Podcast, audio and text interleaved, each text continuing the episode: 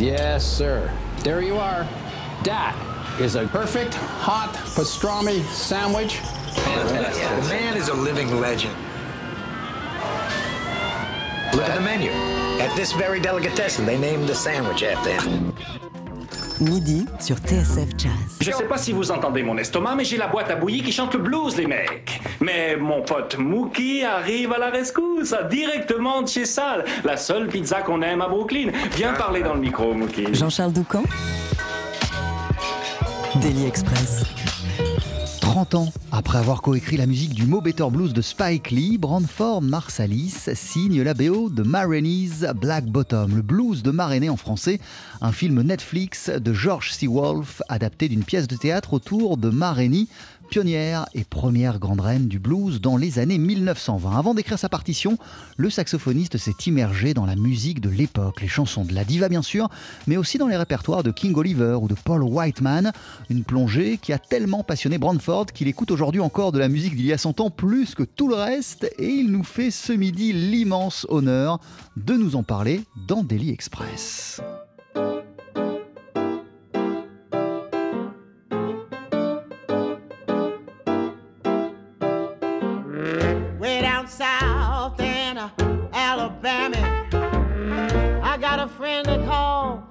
Dancing Sammy, who's crazy about all the latest dances. Black bottom stomps and the new baby prances. The other night at a swell affair, soon as the boys found out that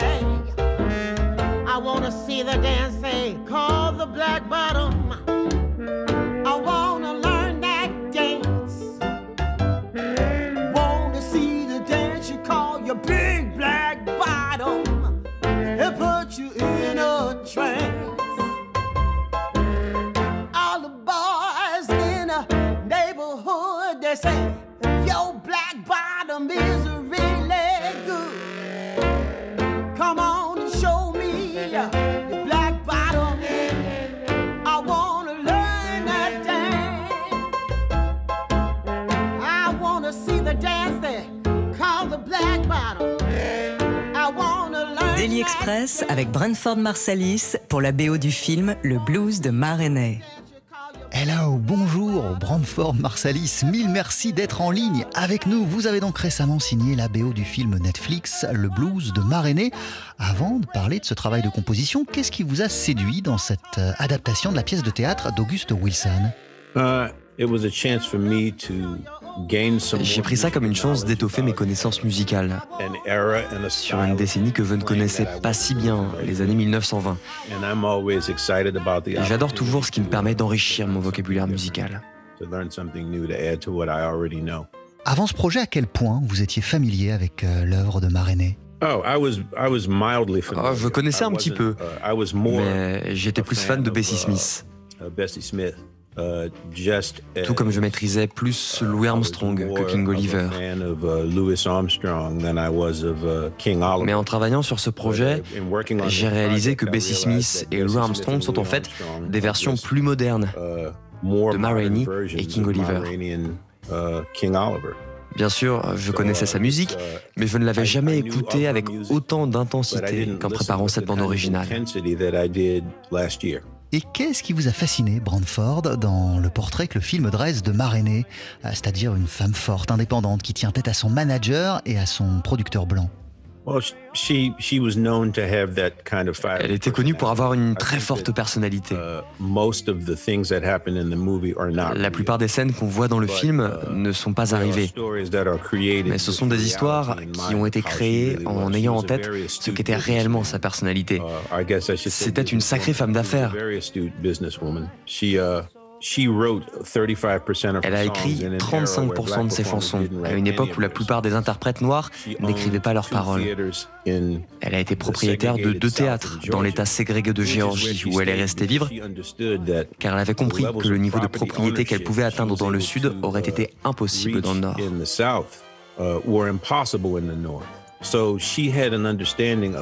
Elle avait très bien compris comment fonctionnaient les deux côtés du pays et ce qui était le mieux pour elle, là où la plupart des artistes noirs se sont précipités à New York, Chicago et Los Angeles.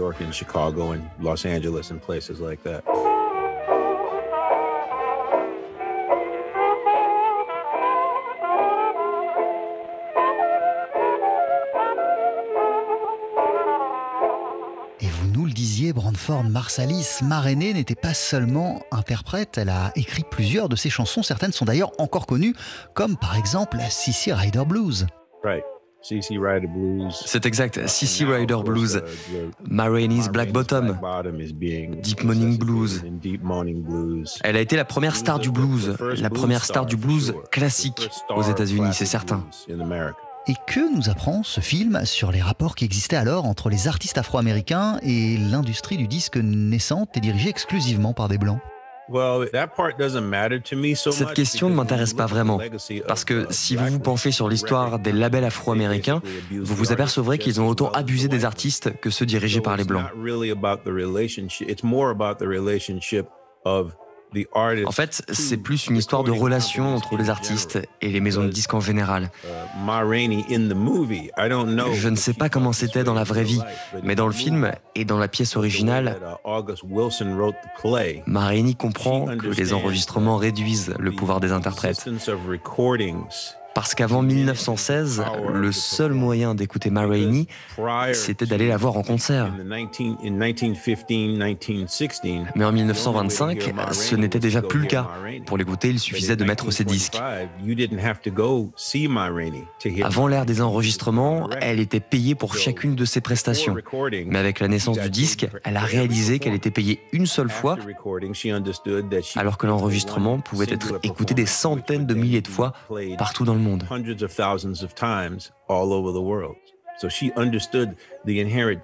Elle a donc immédiatement saisi le changement que cela induisait. Uh,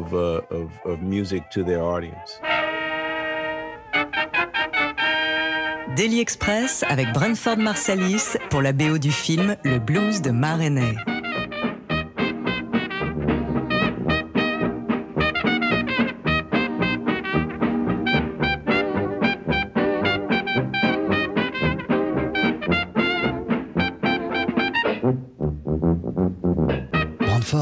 Vous êtes passé par quel travail de recherche et d'écoute avant de débuter l'écriture de ces morceaux? Parce que vous avez bien sûr écouté Maréné, mais pas seulement, je crois. Oh, j'ai écouté plein de choses, des musiciens obscurs comme des stars de l'époque. J'ai énormément écouté King Oliver et Paul Whiteman. En fait, j'ai commencé mon travail d'écoute par des compilations de musique des années 20. Et lorsque quelque chose me plaisait ou me semblait intéressant, c'était presque systématiquement signé King Oliver ou Paul Whiteman. Mais j'ai aussi écouté des groupes comme The Charleston Chasers, The Savoy Havana Band, l'orchestre de Jack Hilton ou celui de Coon Sanders. Jack Hilton's band, Sanders. Les années 20 sont très riches musicalement, c'est très varié. Des chansons humoristiques, uh, des oratorios.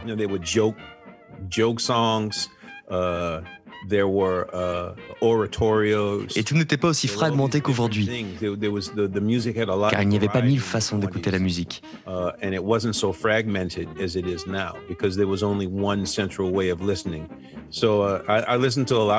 Pour cette bande originale, j'ai écouté énormément de choses, certaines que j'ai adorées, d'autres moins. J'ai aussi écouté Johnny M's Kentucky Serenaders. Frankie Trumbauer. Il y a des tonnes d'artistes de cette époque. Et d'ailleurs, aujourd'hui encore, ce que j'écoute le plus, c'est la musique des années 20.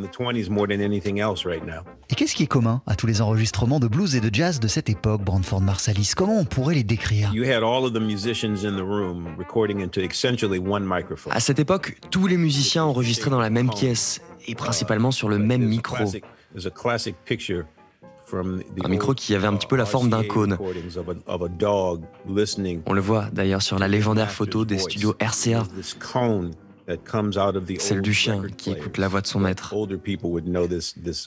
Ce cône servait aussi bien à faire rentrer qu'à faire sortir la musique. Et on jouait en se plaçant devant lui.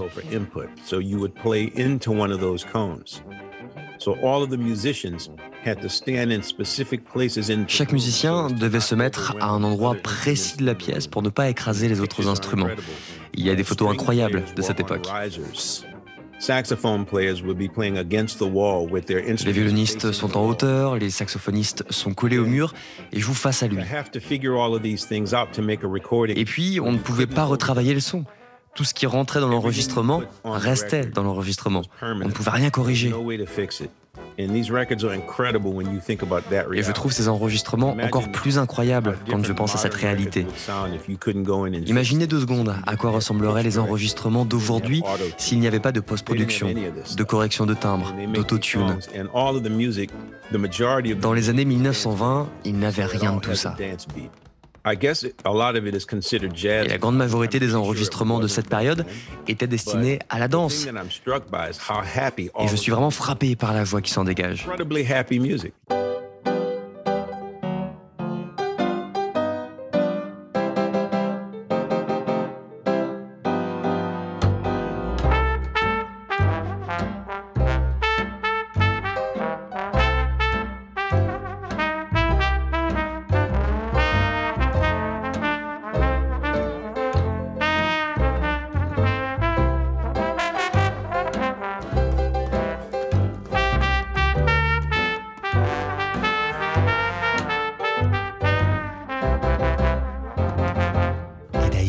Plusieurs des titres de la BO du blues de Maréné reflètent cette atmosphère joyeuse. Uh, C'est la réalité de l'époque.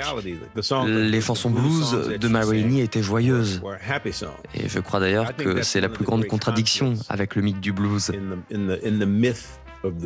Les stéréotypes liés à cette musique veulent que toutes les chansons soient tristes. Ma poupée m'a largué, je suis miséreux, je n'ai qu'une chaussure.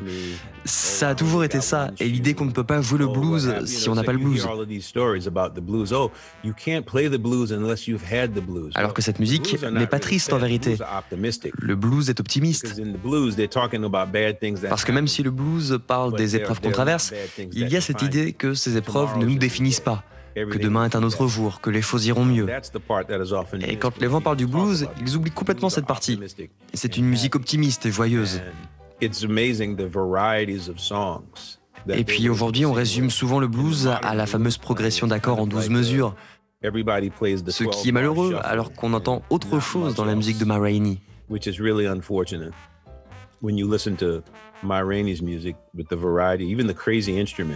Même l'instrumentation de ces chansons est dingue. Il y a un gars qui joue de la scie musicale, ça sonne comme un thérémine. Il y a du kazoo aussi, des choses qu'on n'associerait pas au blues aujourd'hui. Et la grande majorité des chansons blues étaient joyeuses à l'époque. Oui, la plupart des chansons de blues étaient joyeuses, avec aussi des paroles extrêmement modernes et audacieuses. Ce qui est génial dans les années 1920, c'est qu'ils utilisaient des métaphores, alors qu'aujourd'hui, on dit les choses telles quelles. À l'époque, pour parler de sexe, ils utilisaient des images. Et ça donne notamment des titres très drôles, mais qui abordent en même temps des sujets sensibles. C'est quelque chose que j'admire beaucoup parce qu'avant, on se creusait les méninges, on faisait preuve d'imagination. Alors qu'aujourd'hui, on est trop direct et terre à terre. Ça manque de charme.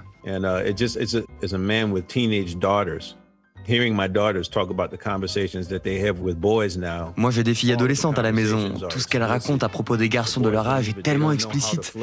Ces pauvres garçons ne savent même plus ce qu'est la séduction. Ils ne savent même plus comment s'y prendre. Tout est toujours si direct et centré sur le sexe. Mais ils sont influencés par ce qu'ils entendent. Et aujourd'hui, la culture populaire peut avoir une mauvaise influence sur les ados.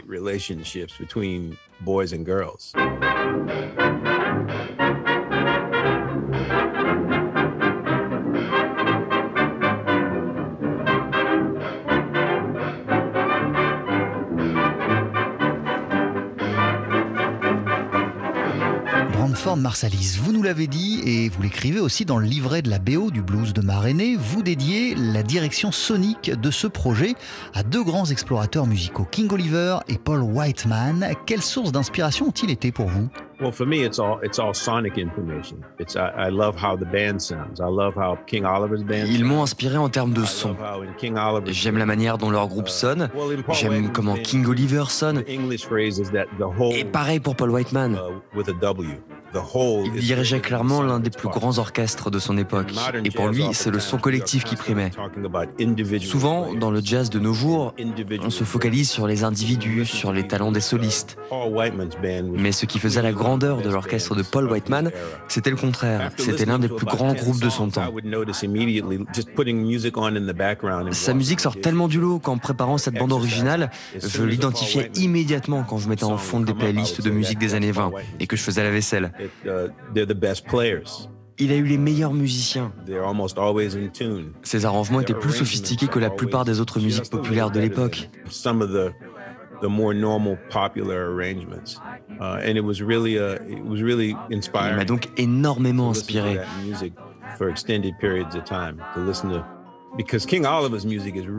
King Oliver m'a aussi intéressé parce qu'il n'a jamais été le meilleur des trompettistes. Il n'a jamais eu le charisme de Louis Armstrong, ni sa technique ou son potentiel. Mais malgré tout, le son qui se dégage de son groupe est incroyable.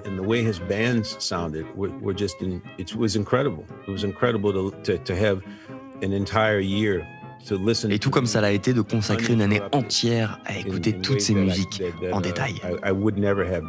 D'un point de vue musical, quel challenge cela a-t-il été d'écrire des arrangements dans le style des années 20 il faut faire attention de ne pas tomber dans l'imitation pure et simple. Certains musiciens sont obsédés par le fait de sonner exactement comme des groupes des années 20. Mais selon moi, c'est impossible, car les musiciens d'aujourd'hui n'ont tout simplement pas grandi dans les conditions sociales et dans l'atmosphère de cette époque. Donc, comment faire pour que des musiciens d'aujourd'hui sonnent comme leurs aînés d'il y a 100 ans?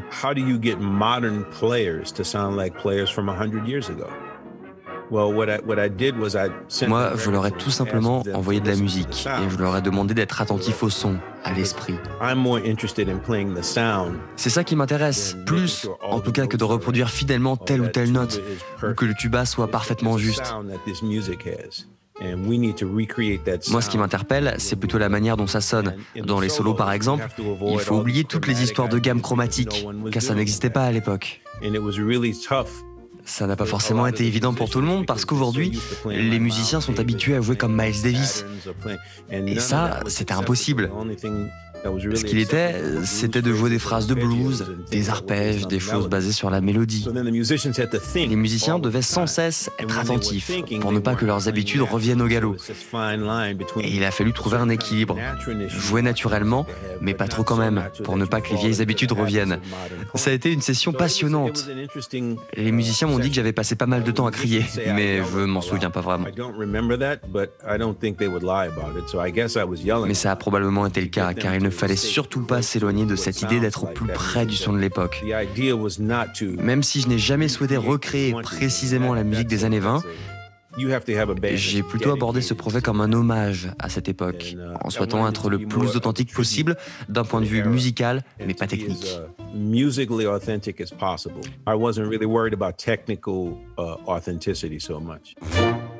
Daily Express avec Brentford Marsalis pour la BO du film Le Blues de Marenay.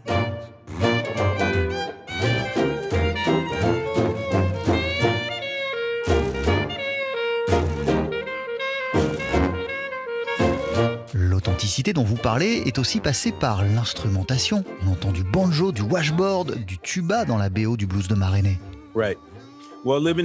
Moi, je viens de la Nouvelle-Orléans, où on joue encore de tous ces instruments. Et c'est d'ailleurs la raison pour laquelle on a aussi enregistré là-bas. Ça nous a permis de trouver plus facilement un joueur de washboard, par exemple, ou de tuba. La Nouvelle-Orléans reste l'un des rares endroits au monde où un joueur de tuba peut vivre de son instrument sans faire du classique. C'est une ville unique. Là-bas, les trompettistes possèdent encore tous des cornets à piston. Donc sur la BO, on entend du cornet à piston. Ils sont même tellement balèzes qu'ils le font sonner comme une trompette. Vous savez, le cornet possède un son intéressant, mais il a aussi ses limites. Et c'est d'ailleurs pour ça que la trompette a été inventée. Mais moi, j'ai écrit cette musique en souhaitant qu'elle soit vouée au cornet à piston. Ça a été un processus créatif extrêmement plaisant. Brandford Marsalis, quand vous comparez la situation aux États-Unis dans les années 1920, c'est-à-dire il y a 100 ans, et aujourd'hui, en ce qui concerne euh, le racisme notamment, qu'est-ce que vous vous dites? En 1920, personne n'aurait pu imaginer qu'il y aurait un jour un président noir. Absolument personne. Le niveau de racisme dans la société était extrêmement élevé. Dans le film, le propriétaire de la maison de disques et le manager de Ma Rainey, il s'adresse constamment aux musiciens en les appelant les garçons, boys. Le personnage de Toledo est certainement le plus âgé de tout le film. Il a facile une vingtaine d'années de plus que les autres et on l'appelle quand même Boy. Hey boys, you boys sound good. Come on boys. Le personnage de Toledo est certainement le plus âgé de tout le film. Il a facile une vingtaine d'années de plus que les autres. Et on l'appelle quand même Boy.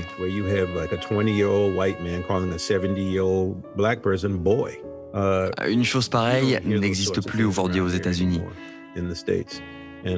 Barack Obama a été président. Kamala Harris est désormais vice-présidente. Bien sûr, il reste des gens à qui cela ne plaît pas. Ça les rend même très en colère. Mais les institutions gouvernementales dans les États et au niveau fédéral ne soutiennent plus les politiques racistes. C'est pour moi une différence fondamentale avec les années 20.